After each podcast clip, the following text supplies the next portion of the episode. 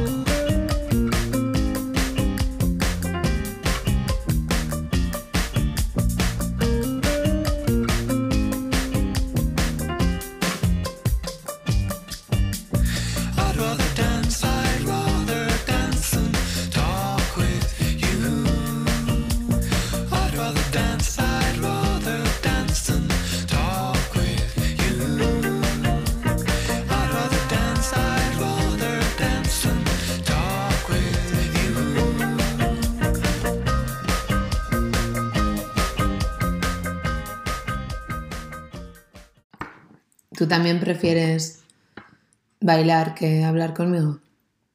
También como quién. Como la canción.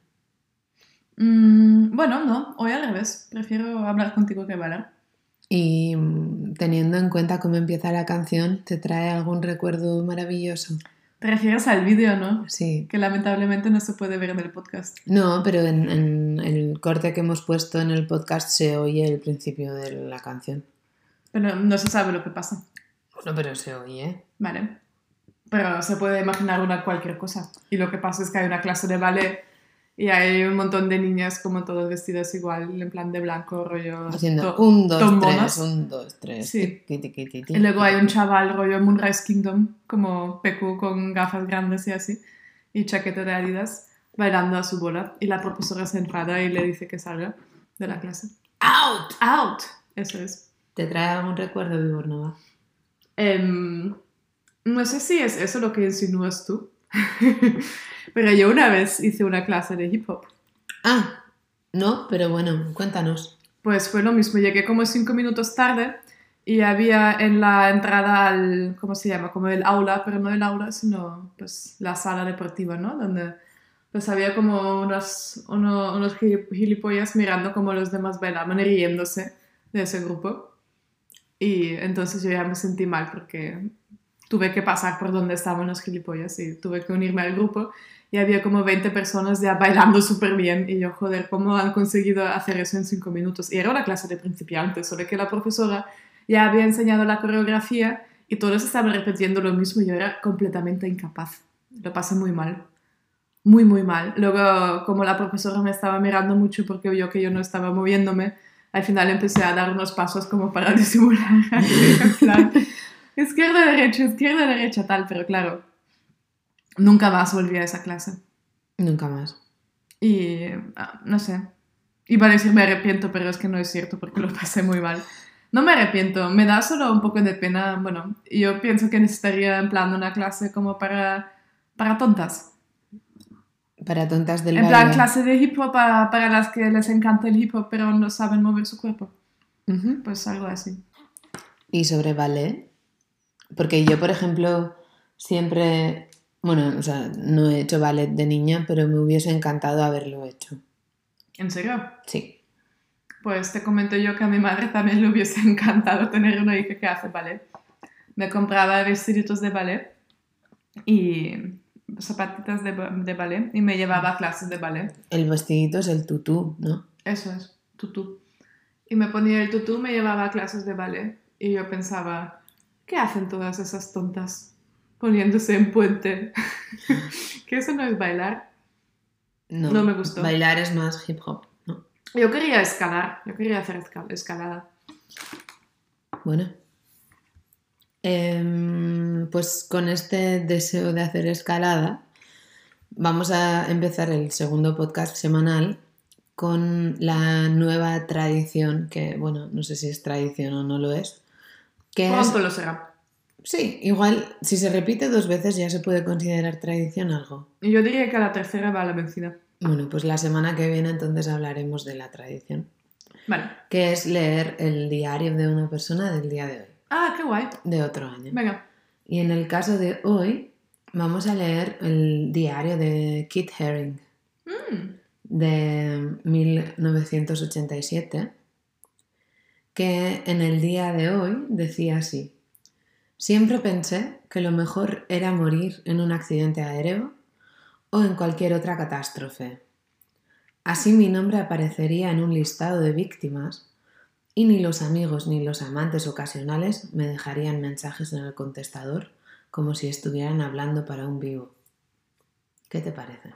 Como si estuvieran hablando para un... Vivo. Ah. No entiendo.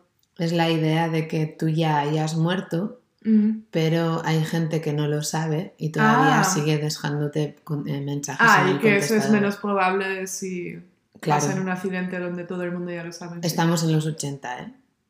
Claro, sí, sí. Es decir, que cuando la información no es tan inmediata, Mm.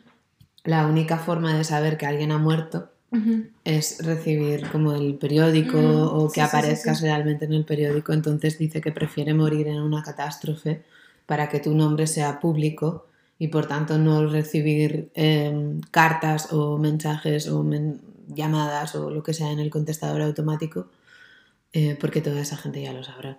Mm. Es curioso, ¿no? Desde el punto de vista de hoy en día que incluso nos cuesta imaginar que la información no haya llegado antes. Es que yo ni siquiera lo he pillado, ya ves. Mm, ya me he dado cuenta. También es curioso pensar que para ti que ya vas a estar muerto te va a dar un poco igual, ¿no? Bueno, no lo sé. Depende de... Pero claro, lo estamos pensando desde la vida. Por lo tanto, sí que importa. Sí, bueno, que estamos vivas todavía, ¿no? Y estamos bien. Sí. Bueno, hablando de estar bien, eso va Sí, a ser otro verdad. podcast de Feel Good. Exactamente, vamos a seguir con el feel ¿Qué good. tenemos censurado? Eh, tenemos censurado... A ver, tenemos las mismas censuras que imponen en, Turkmenistán. en Turkmenistán. Y, Y tampoco se puede aludir a la película del hoyo porque si no sentimos porque no un la miedo profundo. pero es que no la hemos visto, entonces. Entonces, hablando de películas que sí que hemos visto, en este segundo podcast semanal vamos a hablar de Jerusalén y de... Muchos hijos, y un castillo. Exactamente, eso es. Y para empezar vamos a escuchar una canción de Feel Good que em, yo recuerdo haberla escuchado en Madrid con Danny, con Daniel, nuestro amigo estadounidense, cuando que le hacía... llevamos em, unas semanas rogando que nos mande unos audios también, a ver si se cumple nuestro deseo la semana que viene. Ujú, A ver si es verdad. ¿O no? Y em, hacíamos pancakes escuchando esta.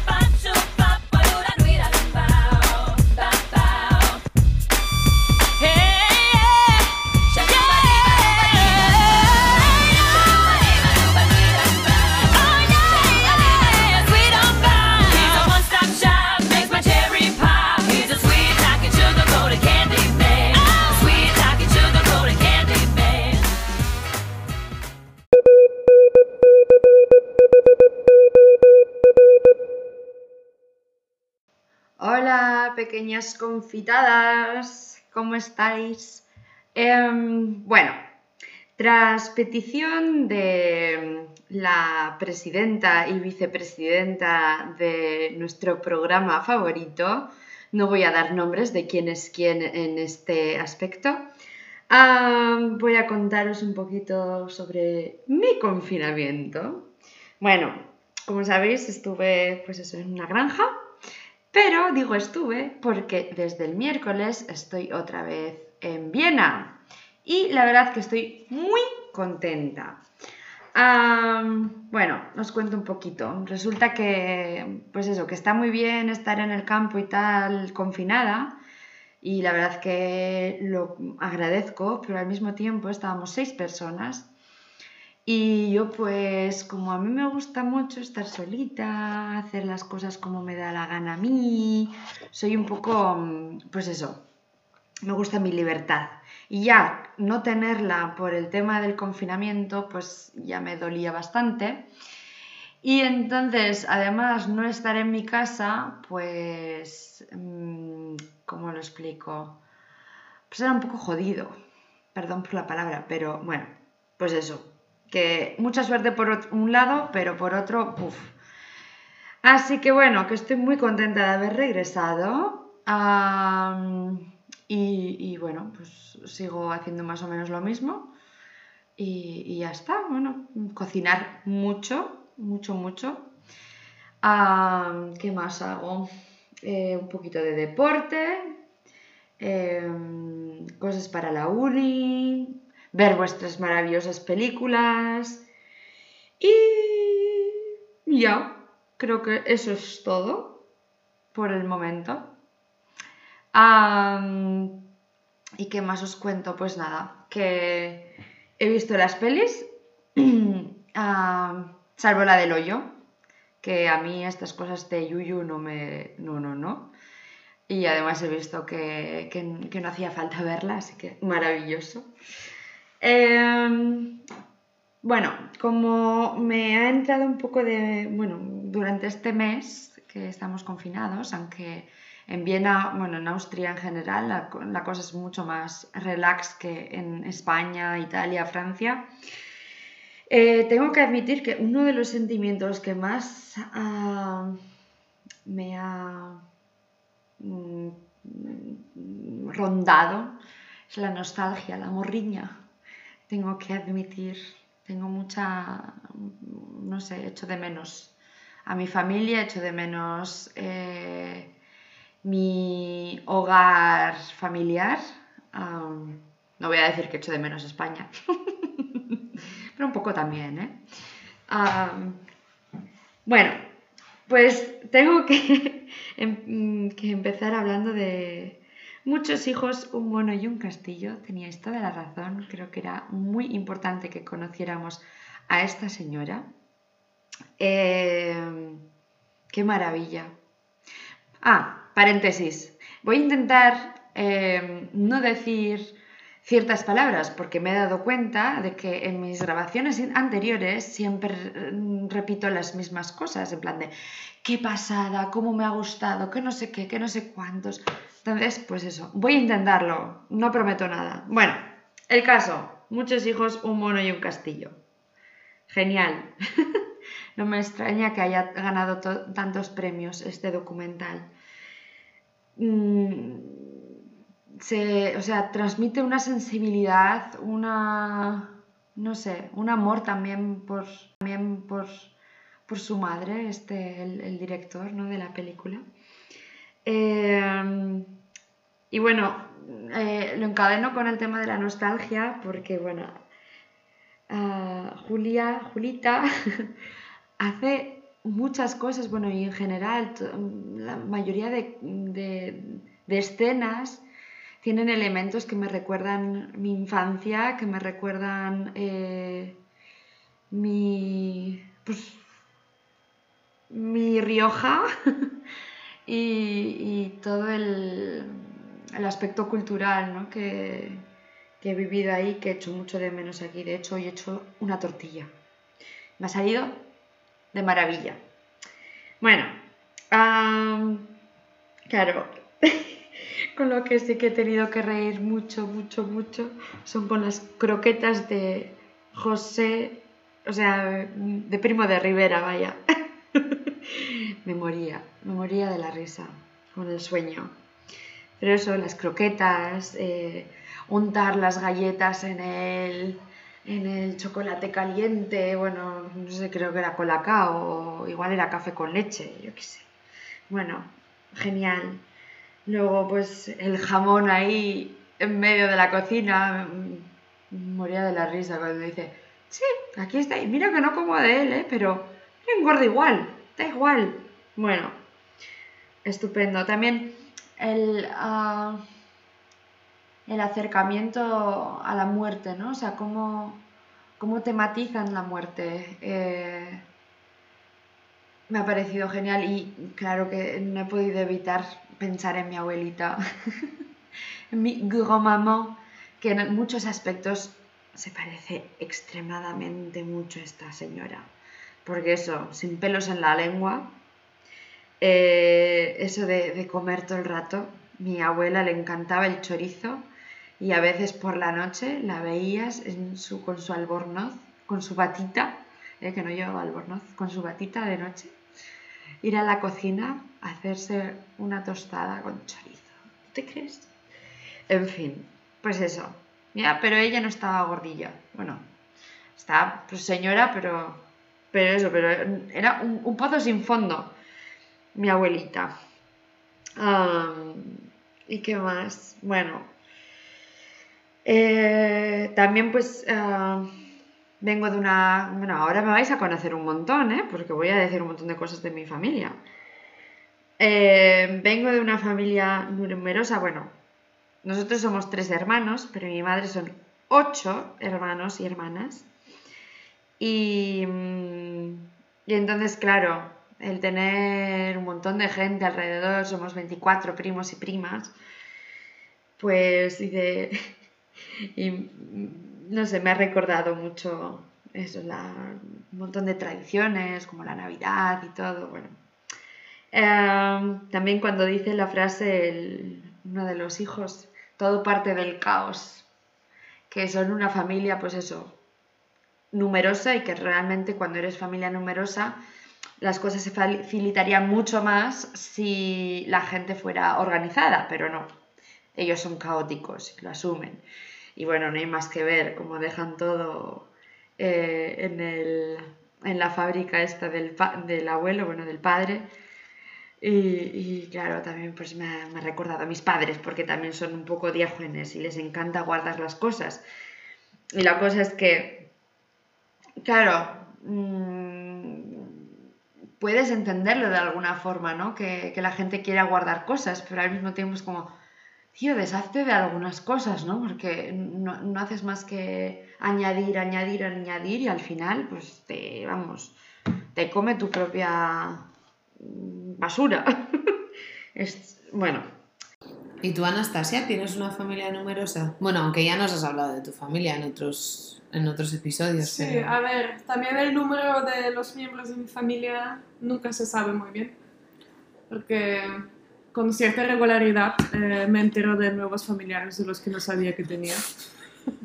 Pero no tenéis todos un castillo en el que os juntáis juntos en Navidad o juntáis juntos, Dios No mío. celebramos la Navidad, Es verdad.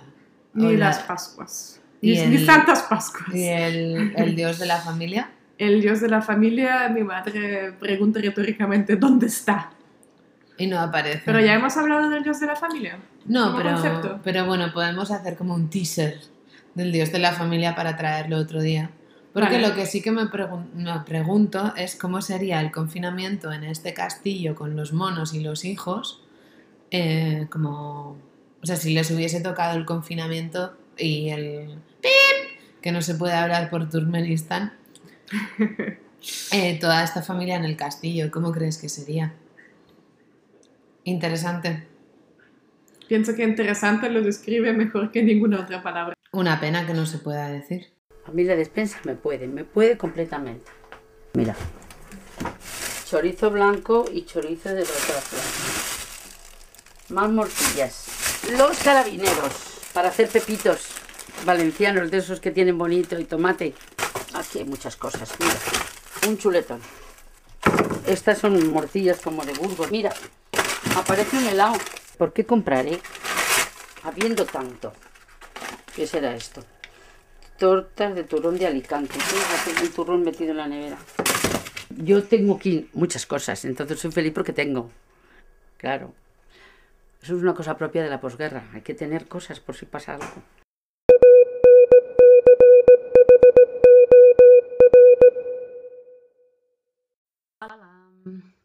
Bueno, lamentablemente deciros que mi madre no se anima a participar, dice que ella lo haría muy mal, que no le gusta su voz y que le da vergüenza. En fin, vamos a ver si eso lo puedo cambiar, pero me ha costado, bueno, es que no, no hay manera.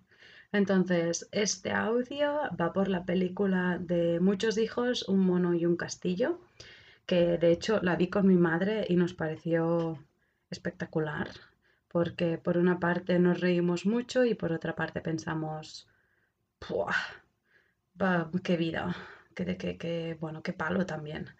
Y, y bueno, ah, lo que nos llamó primero la atención es, son los deseos de la mujer, de Julita.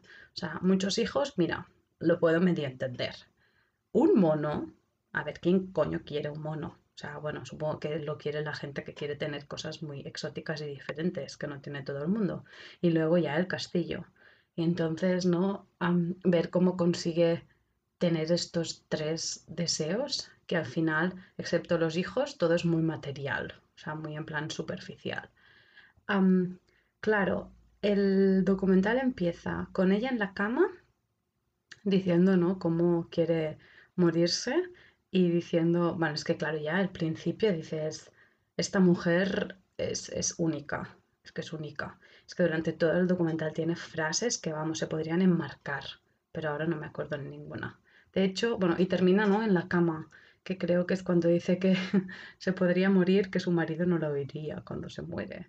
Y no me acuerdo de la última frase, pero creo que era algo sobre la vida. Bueno, alguien espero que lo diga, que no me acuerdo y paso ahora de mirarlo.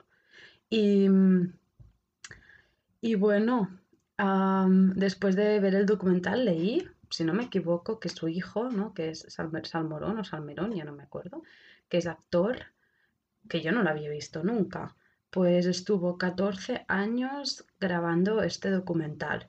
Y claro, realmente sé que todas las escenas son reales, pero creo que hay en algún momento que el, el hijo le pide que vuelva a repetir alguna frase, porque supongo que debía estar fuera de cámara o lo que sea, y pide que lo, vuelve, lo vuelva a, a- a decir. Y claro, por una parte, ¿no? La mujer, Julita tiene ese síndrome de Diógenes, que, que al mismo tiempo, no sé, me parece que no sé si es realmente la enfermedad, porque según ella, o sea, sí que lo es, pero según ella, ella guarda todas las cosas porque forman parte de su vida. Y después ves, ¿no? Todas las cajas colocadas y dices, pero si no vas a querer ya coger ninguna de estas cajas nunca más, si es que ya forman parte de tu vida. Y como el, el, ¿no? el hijo empieza el documental con, el- con las dos vértebras, que al final las encuentran buenísimo, o sea, espectacular, en una cajita, no sé de qué eran, de sardinas o de algo así, pero bueno, único, único. Y, y bueno, y ver cómo realmente ah, toda su vida, que ha conseguido todo lo que quería según ella, de repente se desvanece, ¿no? O sea, tienen que vaciar todo el castillo, que yo alucino cómo los hijos llevan el tema. O sea, yo no sé si es que no ha grabado las partes dramáticas, pero yo soy la hija y me muero. Es que me muero. O sea, encuentran de todo y se ríen de todo. Y, y no sé, es, es, es una forma muy peculiar de mostrar su vida. Am, también nos, nos chocó bastante el hecho de, ¿no? Cuando sale y dice que ella es falangista. Es falangista y es falangista. Y porque, claro, los, los, los rojos mataban a los aristócrata- aristócratas, no aristócratas, los aristócratas. Y, y claro, por lo que suponemos, ella proviene de una familia aristocrática, porque al final el castillo se lo compra por una herencia. Y ella es falangista porque los rojos mataron a su familia. No es como la vida te hace como eres y realmente da igual lo que te envuel- te envuelve, sino que tú eres es- la esencia de, de la persona, o sea, da igual. Y, y después, ¿no? Me, me- me gustó mucho la... Me gustaron, de hecho me gustaron muchas partes, como siempre, pero me gustó mucho cuando ella habla con su marido y le dice que porque es, es religioso, que, que no tiene que creer en Dios. Y es una forma, fue un momento que me chocó porque tiene puntos muy conservadores, pero también puntos muy interesantes, muy, muy. Como libertad, o sea, es, es- sí. Y, mm, y la, la escena, el plano que me gustó más es el de cuando están en la, en la fábrica y ¿no? se hace un plano de ella allí sentada, que está sentada, no sé si en una caja o así, y se ve todo lo de dentro de la fábrica. O sea, es, es, eh, para mí muestra lo que es ella. O sea, es, es un momento, no sé, muy significativo. Y, o también, ¿no? El humor cuando dice, sí, está allí sentada dice, sí, me quiero llevar estos platos. ¡Ole! Buenísimo. Y después tampoco entendí muy bien que, claro, se van del castillo y que se van, o sea, todos los hijos viven juntos porque tienen allí, bueno, ponen las gallinas en el jardín, están los nietos, bueno, la nieta, ¿no? Que le dice que se tiene que ocupar de la canción cuando se mueran, de que le pongan el hábito de monja, de todo eso.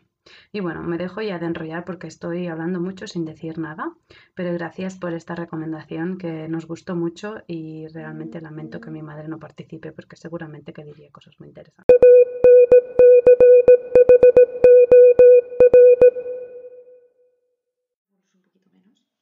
Por el tema del franquismo. Ah. no, eh, me parece muy interesante y creo que es un punto que sería... eh, ¿Ves? He vuelto a decir interesante. Qué rabia. El, el tema de que, claro, ah, se trata de una generación que ha vivido, que bueno, ella vivió la guerra civil, aunque era un- una peque- pequeñuela. Pero lo que contaba sobre em, que ella era falangista, pero al mismo tiempo, claro, era de lo que les convenía, pero al mismo tiempo, claro, completamente en contra de Franco, en contra de la monarquía, cuando habla, eh, cuando está viendo las palabras del rey, ah, ah, cuando abdica, diciendo pues eso, que ella es republicana, es atea, aunque quería ser monja. No sé, es- creo que es una eh, generación llena de contradicciones porque, o sea, no todos, obviamente, no todos, ¿vale? En esta generación, pero pienso también un poco en mi, en mi abuela.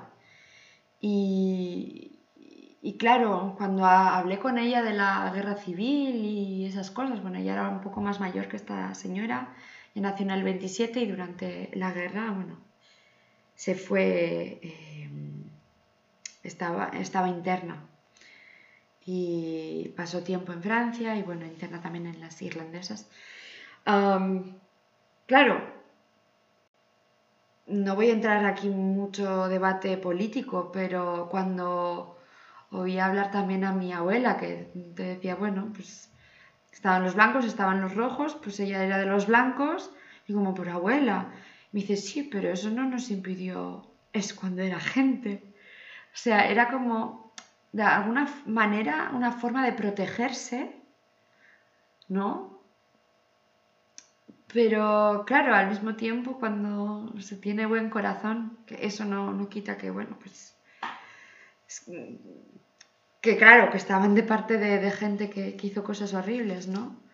Pero yo creo que, bueno, no hubo ni una parte buena ni una parte mala, era todo horrible y mucha gente mm, con un punto de ignorancia que, que no sabía por dónde ir, ¿no? Que lo único que quería era sobrevivir y no sé. Me, me parecería interesante, eh, o sea, poder decir más sobre este tema, pero eh, creo que es algo muy complejo y que muchas personas, como esta señora, yo creo que realmente había una ignorancia, una... Claro, no sabían, ¿sabes? Y que...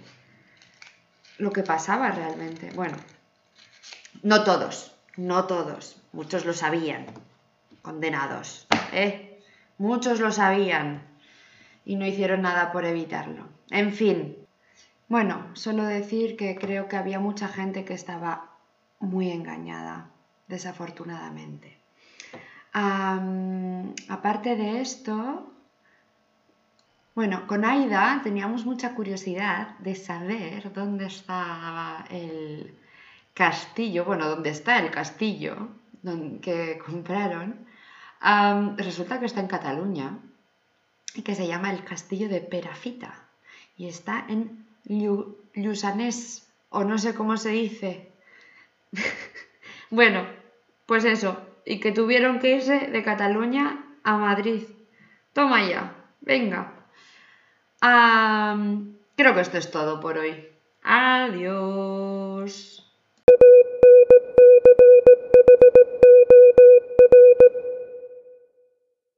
Que Baba ya comentará su gran descubrimiento de, de dónde, de dónde está el castillo. Bueno, decir que, que es que, claro, ¿cómo estos madri- madrileños, porque creo que son madrileños, españoles, se compran un castillo en Perafita, en el y creo que hasta, o sea, incluso dijeron que participaban de muchos actos. Me gustaría ver, o sea, ver a Julita decir ai, avui el dia m'ha anat molt bé, uh, m'han fet fora del castell, y hablar en catalán. Es que vamos. Sí, jo, qué suerte que hoy las oyentes con sus audios nos hayan comentado la película y nos hayan hecho el trabajo. Ya casi no nos queda nada más que decir. Bueno, pensamos mucho, mucho a ver si se nos ocurre algún detalle interesante todavía a comentar. Me ha recordado una cosa de que esta semana justo hemos hablado de esto. Y es que em, sí que creo que todo este tema de Diógenes em, es una cosa súper generacional. Es Mm. decir, creo que todas las señoras, sobre todo de esta edad, que rondan los 80, tienen un poco como esta idea de guardar cosas por si acaso, porque nadie sabe lo que va a pasar después. Y más aún todas aquellas cositas que son o bien comida o, o cosas de plástico. Sí. E Igual no solo por todo lo que podría pasar después, sino porque también antes esas cosas tenían mucho más valor. Quiero decir, ¿no? Durante las últimas décadas em, las cosas materiales igual han ido perdiendo valor en el sentido de que, yo qué sé, yo cuando era pequeña me, acu- me acuerdo de que íbamos a Moscú y ahí mi abuela tenía em, bolsas de plástico del Vila que usaba y luego las lavaba, las seguía usando y em, en plan perdían el color, ya, ya no se veía muy bien que ponía Vila ahí, pero La seguía guardando. claro, y porque no había bolsas de plástico tan buenas en aquel entonces y entonces se valoraba mucho más. Sí, en, en el caso de mi abuela, la última anécdota fue que cuando, bueno, en Navidades siempre le suelo llevar té de manzana de los turcos, porque le encanta y es una friki de los tés. Entonces esta vez decidí, en vez de llevarle como 10 sobrecitos, llevarle 100. Y compré una cajita y para cerrar bien la cajita de, de- de cartón cogí dos gomas de las de los espárragos, como Mm. de estas que son blancas y gordas y duras, ¿no?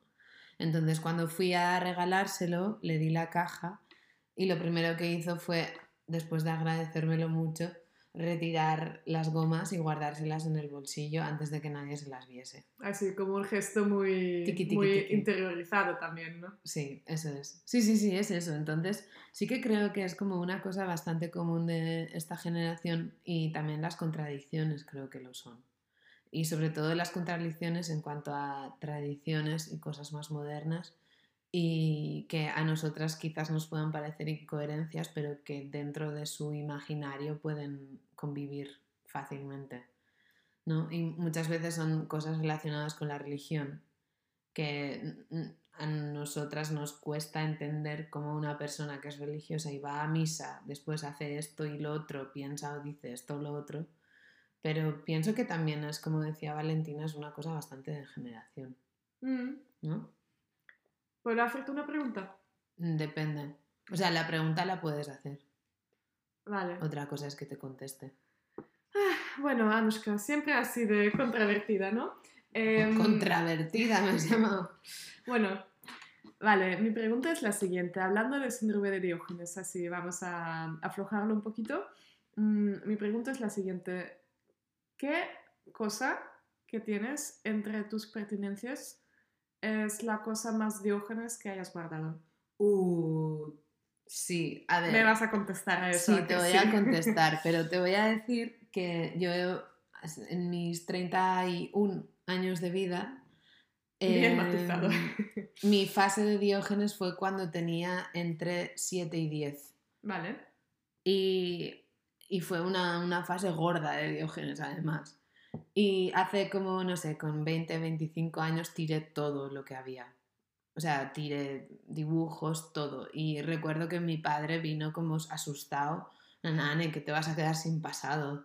No tires Hombre, en todo. dibujos no hace falta tirar. Ya, tía, pero ¿qué bueno, no sé. Sí, tiré todo, porque al final, no sé, son cosas y me- tenía ganas de aligerar un poco el pasado, ¿no? También en este sentido. Y estas ¿Y no navidades... te habrás pasado? que es... nah, en fin. Bueno, Y estas navidades em, estaba en casa y miré como en un cajón del armario del salón, donde nunca suelo mirar. Y de hecho creo que estaba guardando la vajilla de Navidad, que suele estar como ahí guardada. que solo se usa una vez al año, ¿no? Sí, una o dos veces al año. Y al lado de esa vajilla hay como una zona como de juegos, ¿no? Juegos de mesa y había como dominós y tal. Master Y- Mint. Sí, y le dije a mi madre que eso total, que nadie lo usaba, que lo podíamos llevar al centro de ancianos, porque allí pues siempre están pidiendo juegos y así, porque pierden todo muy rápido. Y ahí apareció una caja de zapatos que estaba llena de bolsitas y tickets de compra de mi viaje a París cuando tenía 8 años. Entonces, Ay, la pequeña cultureta. de verdad, o sea, estaba como La pequeña parisina. todos maja. los tickets de compra de cosas, como con unas bolsitas de Disneyland, otras como del parque de Asterix y Obelix, y todas las bolsitas ahí bien dobladas, cada una con su etiqueta y, y todos los billetes de metro y todo. Y recuerdo haber ido como guardando todas estas cosas por cajas y cada caja era como, como un viaje. Y, me alegro mucho de, de haber dejado esa fase atrás a los 10 años.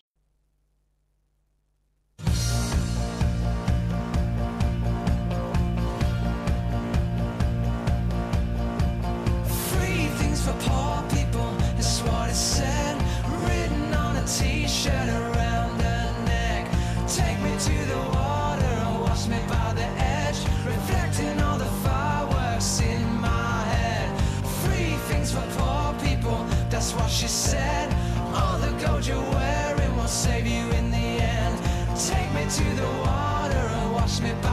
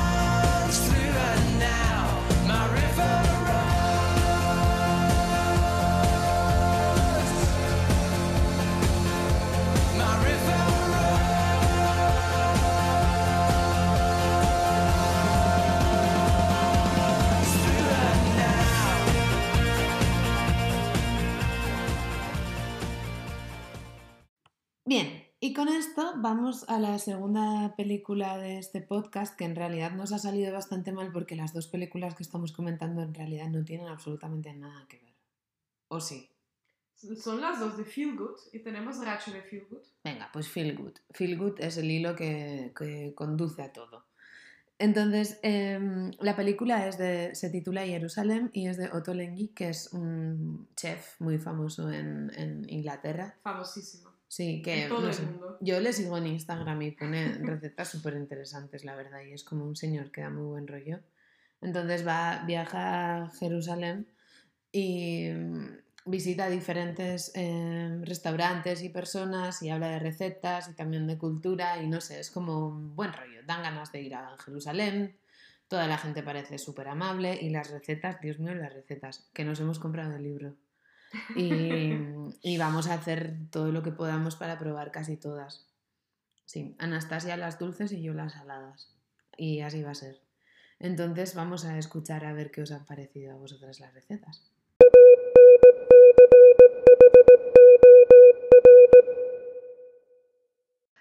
Hola de nuevo. Bueno, a Jerusalén. Buah.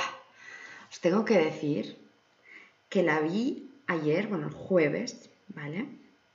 Me estaba muriendo, de, no me encontraba nada bien.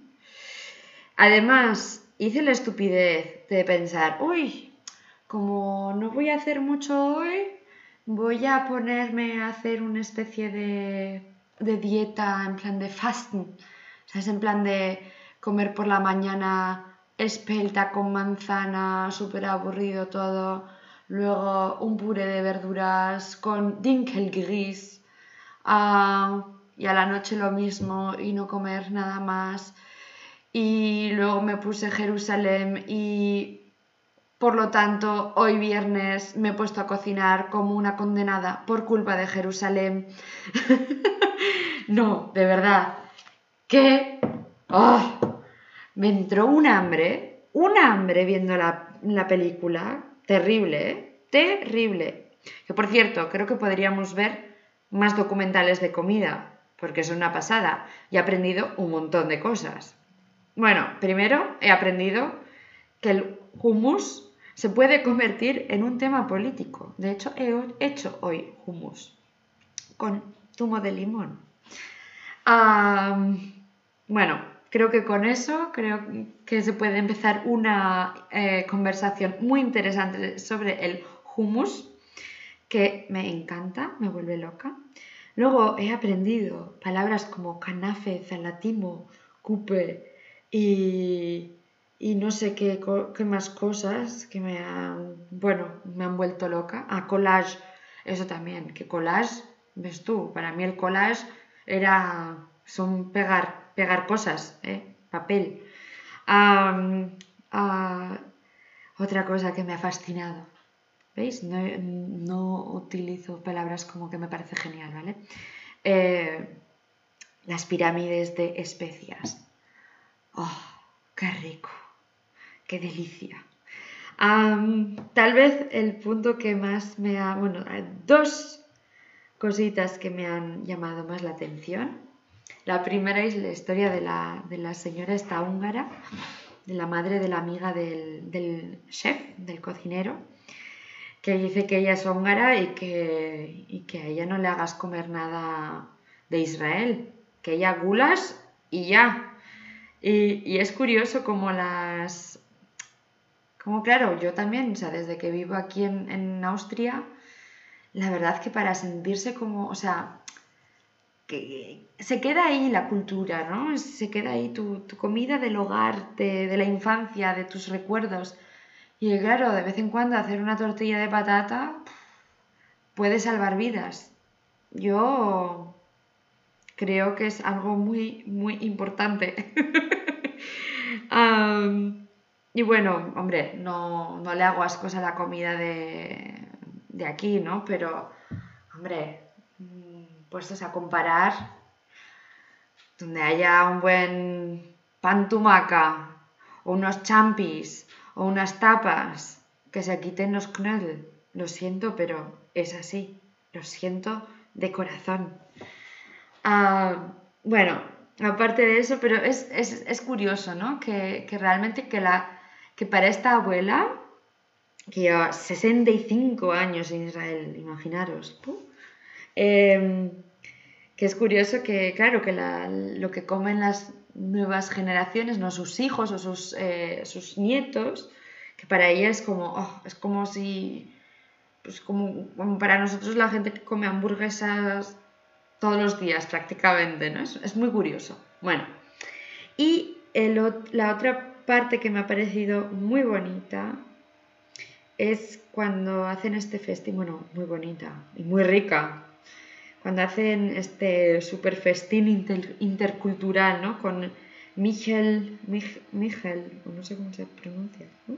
y Yakov, que son los cocineros estos que, bueno, que tienen este restaurante, creo que ella es cocinera, y ella creo que es eh, judía y él es musulmán, y, y es, es muy bonito ver cómo, pues eso, que la comida, la cocina puede unir. Y, y también ver que, claro, el problema lo tienen los gobiernos, no la gente en sí. Y, la, y el odio pues viene de muchas veces de arriba. Me da igual si me oyen políticos o lo que sea, pero es así y ya está. Venga, agur, adeu, hasta la vista, a bientôt. Bueno, en cuanto a los knödel se refiere, Valentina, em, no me parece muy apropiado, voy a decirlo así, em, meterse, sobre todo después de ver la película de Jerusalén, con el símbolo em, tan redondo culinariamente de este país de Austria en el que las dos residimos actualmente. Los knödel no son del gusto de todas, eso lo entiendo muy bien, pero pienso que al igual que cualquier receta de las que vimos en Jerusalén, aunque la mayoría eran más sanas, eso también hay que admitirlo, em, pienso que también tienen su encanto muy profundo. Ane, ¿tú qué opinas? Que el encanto es, como has dicho, muy, muy profundo. ¿A ti no te molan Solo, solo reservado a pocos paladares. No, no, lo- no lo entiendo muy bien. No descarto que en el futuro lo entienda, como me ha pasado con los knocker, que antes no lo entendía y ahora, bueno, más o menos, o sea, ahora me gustan los knocker. Ya. Em, Admítelo. sí, sí, Bueno, es verdad, es así. Pero, pero bueno, no sé, lo de los knödel todavía, nada, no sé. Bueno, de todas formas, em, para eh, consolarnos un poco con las variedades de paladares que hay en este podcast, vamos a pinchar una canción que me encanta, que está dedicada a la maravillosa cocina española. Y me invitaron a Torrijas y yo les dije sí, sí, sí. Vente con nosotros a embotar tomate y sí, sí, sí.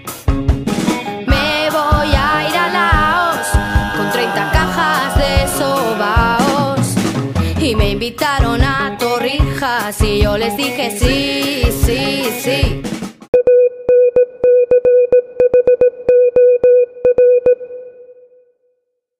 Jerusalén en catalán, Jerusalén en español.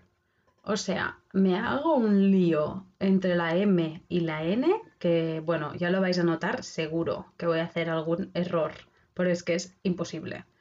Entonces, primero de todo, la próxima vez que pongáis la descripción de, un, ah, de una película o documental y no pongáis que por favor no se vea con hambre, os mato.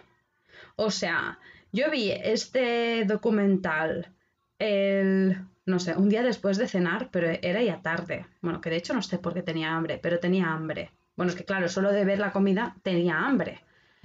Entonces, por favor, se admiten buenos consejos, porque claro, vosotras ya sabíais un poquito de qué iba el tema, pero sí que poníais solo que era de gastronomía, pero yo no sabía que era de gastronomía tan mega guay. Bueno, a ver. Entonces, sí, a ver, digo a ver porque ahí vamos. Am, claro, para mí este tipo de películas se me hacen un poco duras y a la vez un poco muy guays. Duras porque yo soy, ya sabéis, vegana y no quiero decirlo en plan qué guay soy, sino que claro, hay muchas comidas que ni me planteo mm, hacer, ni probar, ni nada. Pero las que son veganas, que la verdad es que eran bastantes, como los falafels, madre del amor hermoso. ¡Qué pintaca! O sea, alucinante. Mira que siempre pienso que, bueno, que no soy una inculta de la cocina, de los alimentos y esas cosas, pero es que después de ver el montón de especias y de cosas que usan, de verdad, soy una inculta. Bueno, más que nada con las especias, porque de hecho nunca había cocinado con especias, mm, bueno, hasta hace como dos años que cocino con ello. De hecho, muchas cosas que iban diciendo las conozco porque Kian, el marido de Roger, que es, de- iraní, pues ya me había bueno, enseñado varias cosas, como por ejemplo el za'atar, no sé si se llama así, pero eso tenía un poco. Y creo que Anne también me había enseñado algunas especias.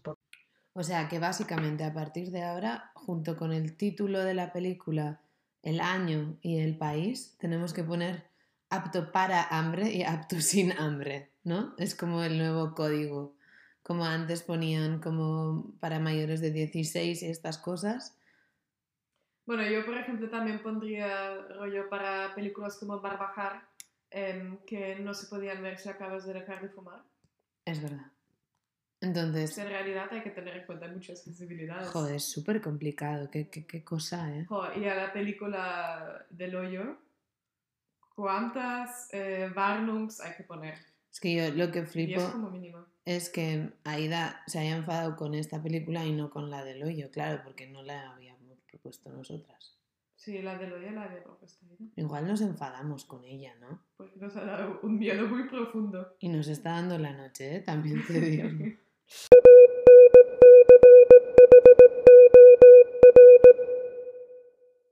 Dios mío.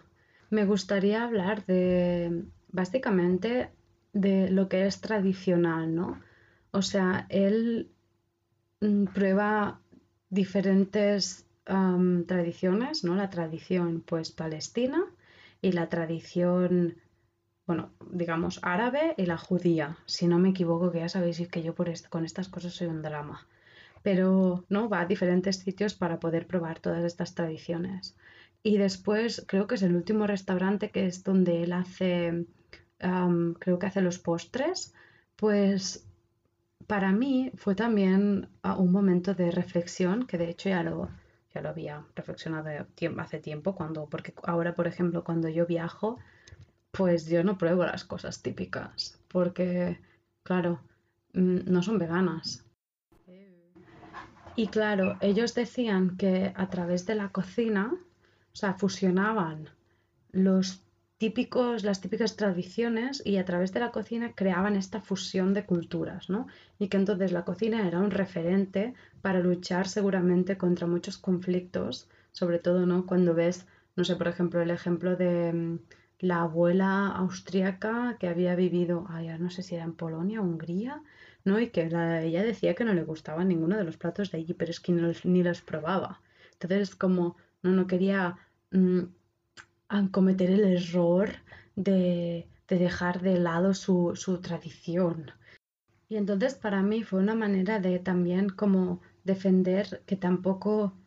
Ay, es que es complicado todo esto. O sea, se puede ser muy fiel, ¿no? a todo lo tradicional, pero también se puede evolucionar. Es como todo, es como cuando, no sé, aquí en Cataluña tenemos muchas tradiciones, como por ejemplo, ¿no? els diables o els casta- castellers, als reis, por ejemplo. Aquí en Igualada hubo una gran polémica cuando hace, no sé, es que costó mucho, no sé si fue 10 años, es que no hace tanto, bueno, quizás un poco más, pero claro, al Reis que se celebran el día 5 y aquí es una tradición, bueno, patrimonio de la humanidad, pues solo se podían, ah, podían participar los chicos.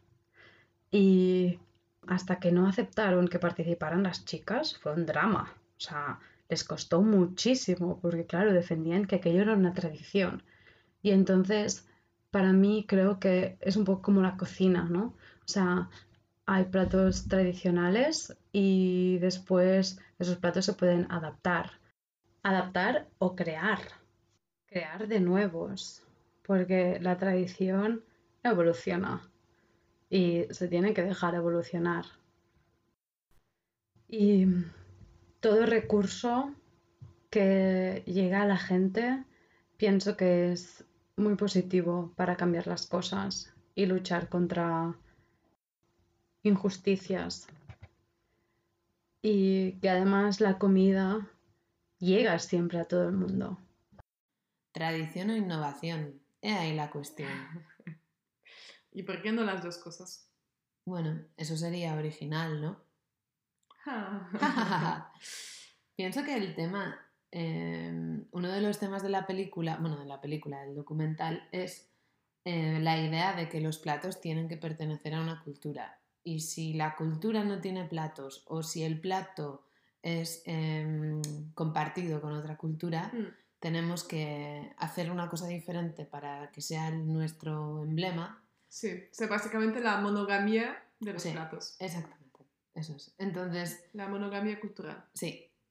Y, y es verdad que así como hay otros, no sé, el idioma, eh, la etnia, que es un tema que, en fin, es complicado, pero la gastronomía también se identifica con una nación, ¿no? Y eso es como súper importante. Sí. Sí, Mm. como parte del imaginario que conlleva la creación de una nación o de una ident- identidad como nacional es también la comida. Sí. Por ejemplo, una cosa muy interesante que voy a llevar a mi terreno eh, es que la identidad cultural siempre parte de la diferencia, ¿no? Entonces, por ejemplo, en O sea, lingüística... de la comparación, ¿no? Sí, de la... Sí, como de diferenciarse. Sí, de los demás, Sí. del otro, del Entonces, otro. eso es. Entonces es muy interesante, por ejemplo, en los, las regiones que tienen como valles muy cerrados, como puede ser en el Cáucaso en Baskenland o en, en Suiza, Mm, eh, los dialectos, muchas veces eh, las- lo- el vocabulario que se usa en un valle no se usa en el siguiente, Ujú. pero se usa en el subsiguiente ujú. Porque los dialectos parten de la diferenciación. Entonces, si tu dialecto tiene una palabra que es diferente al- a la del dialecto que es más próximo, la vas a usar más. Y de esta forma muchas veces los dialectos funcionan de, la- de forma en que siempre se separan del inmediatamente Sí. más cercano, pero a la vez son iguales de otro dialecto que está más lejos. Eso me recuerda a un problema de matemáticas. Ahí, Sí. con la ya iglesia estás- hemos topado. Ya te estás repitiendo, ¿no? De Sí, llevarlo a tu terreno. un poquito. Bueno, lo explico rapidísimo.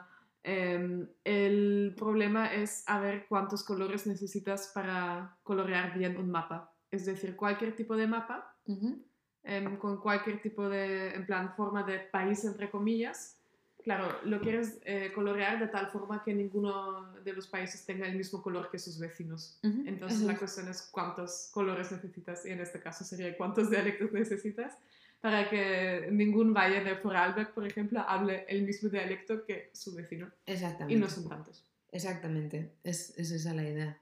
Entonces, cuando haces un viaje por los Balcanes, como hicimos el año pasado, Hace dos hace años. dos, eh, es muy curioso porque cada país que... eh, cada color de mapa que pisas Mm, hacen más o menos el mismo café, pero es diferente y lo tienes que pedir de una forma diferente, También habla más o menos el mismo idioma, pero no lo es. pero no. Sí, y entonces en- también en todos los platos que son como turcos y kazajos y armenios y, bueno, en este caso, eh, Georgios. georg- sí, muchas veces cambia una vocal o cambia un pequeño ingrediente, como el kebab y el kebab. Y El estas kebab. cosas que a Sí. nosotros como desde la distancia nos parecen estúpidos, pero después vamos como a nuestra región y es más o menos igual. Claro. O sea, el bacalao a la vizcaína, el bacalao al pil pil, el al final es como te identificas con un plato que es como regional.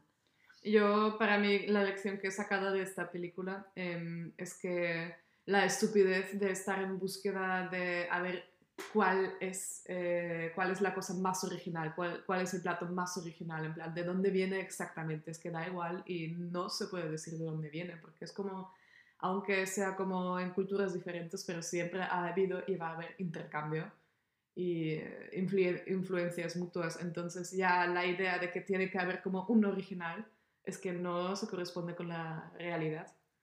Claro, y en ese contexto es muy interesante lo que contaba sobre diferentes eh, tradiciones judías. Mira, así como Aida dice que tiene un lío con quién es de qué país, como del Oriente Medio, yo tengo un lío de cómo se habla con propiedad de- del mundo judeico, de, ju- de los judíos Sí, porque es como un, un tema que no controlo en absoluto, me parece muy interesante por un lado y muy complicado dónde está la religión, la ideología, la cultura, es mm, difícil.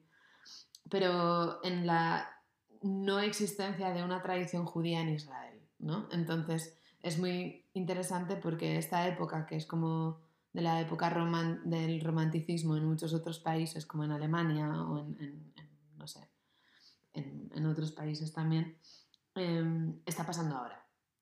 Entonces los sefardíes tienen platos que eran típicos en las regiones donde vivían los sefardíes con los ingredientes que tenían.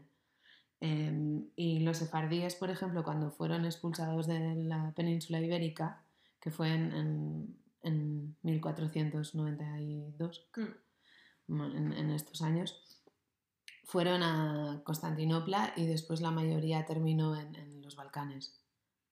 Y es muy curioso porque hay varios platos que se comen en la zona que tienen nombres españoles, sefardíes. Y ¿Como cuál, por ejemplo? me, me encanta el- la, chop- la chopa. la chopa que se llama. La sopa que se llama cuchar. Ah, qué guay. Porque suena balcánico, pero en realidad viene de cuchara. Sí. Eh, y es- toda esta tradición es como súper interesante. Y los askenazis, que has dicho antes, que no sé cómo se pronuncia en español, em, que vienen de la tradición centroeuropea y por tanto su plato como estrella es el goulash. Mm. Y es muy interesante cómo ahora que están en Israel desde hace relativamente poco tiempo tienen que crear una cocina tradicional partiendo de ingredientes que son de otra región Mm. y todo este proceso es como muy interesante. Pero también está la idea de que es renovar, renovar, renovar, renovar en una ausencia de tradición y el, como la idea de renovación y de innovación es su tradición.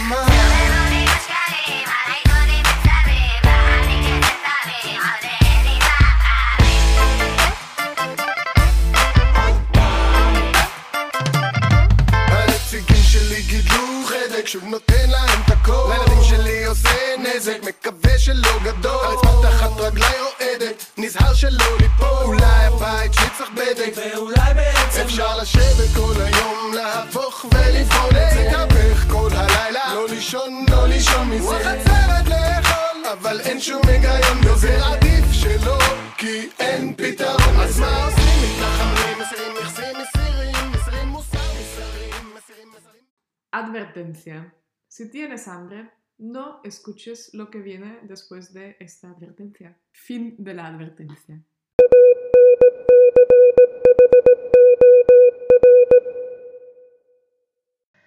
Una última cosita. Eh, os quería proponer una super receta muy muy fácil de hacer y que de hecho proviene de Israel.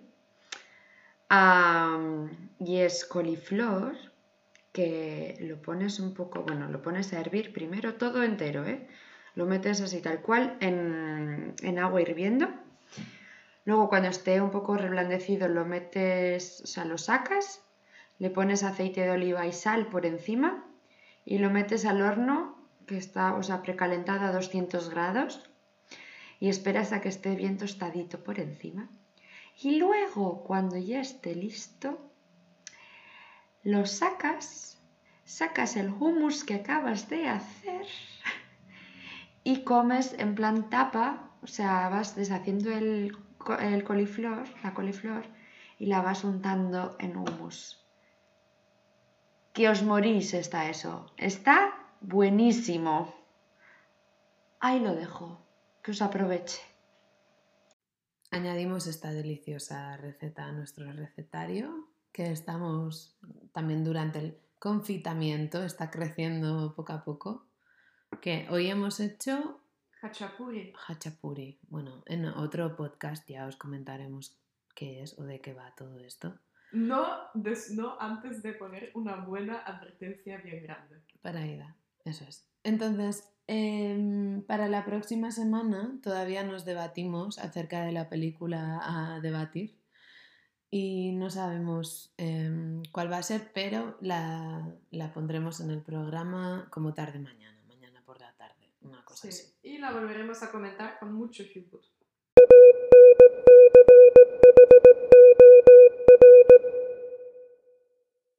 Mm, vimos la de la hija del ladrón que os dije que es esta catalana, pero que ella la quería ver, o sea que si queréis ponerla en el programa, pero tiene un diamantito. Pero viendo que tenéis 22 diamantitos como una catalana, o sea que estáis aquí ahorrando como unas ratitas, pues quizás no os importe poner la película. Y así podéis poner esta película y así quizás si se anima y le mola el rollo, la semana que viene nos podemos hacer otro podcast. Y entonces mi objetivo es que ahora grabe conmigo la del hoyo, la de un castillo, bueno, esto, y, y quizás la de la hija del ladrón, que así ya la tengo guardado. Y espero que os haga el tutorial de cómo, de los estos, ¿cómo se dice? Como algodoncitos, que no son de algodón, de cotón. Bueno, eso para limpiaros la cara. Y después a ver si otra semana os podemos grabar cómo hacer compresas de ropa. Y a ver si otra semana os podemos grabar cómo hacer origamis de rosas. Mira, otra idea para grabar hoy. Y después de todo eso, deciros que, que os echo mucho de menos, la verdad. Esta semana está siendo muy dura. Está siendo muy dura con mi madre. Estoy irritadísima. Estoy hasta no sé qué punto de todo esto. Harta. Estoy harta. Y si estuvierais aquí o yo estuviera allí, que eso sería lo más lógico, pues no sé, sería diferente. Podríamos comer acelgas. Entonces, eh, aparte de decir qué película vamos a ver, tenemos que pensar a ver si tenemos que guardar más diamantitos o no. O si vamos a gastar diamantitos o no, porque claro, para tener diamantitos no hay que gastarlos. Es que yo no me lo tomaría tan a la ligera esa decisión, ¿eh? Tiene que ser como bien premeditada. Como sacrificar un hijo igual, O una goma de un espárrago. por ejemplo. Bueno, eh, muchas gracias a todas por escucharnos hasta aquí y nos escuchamos la semana que viene otra vez. Eso esperemos, inshallah. Inshallah.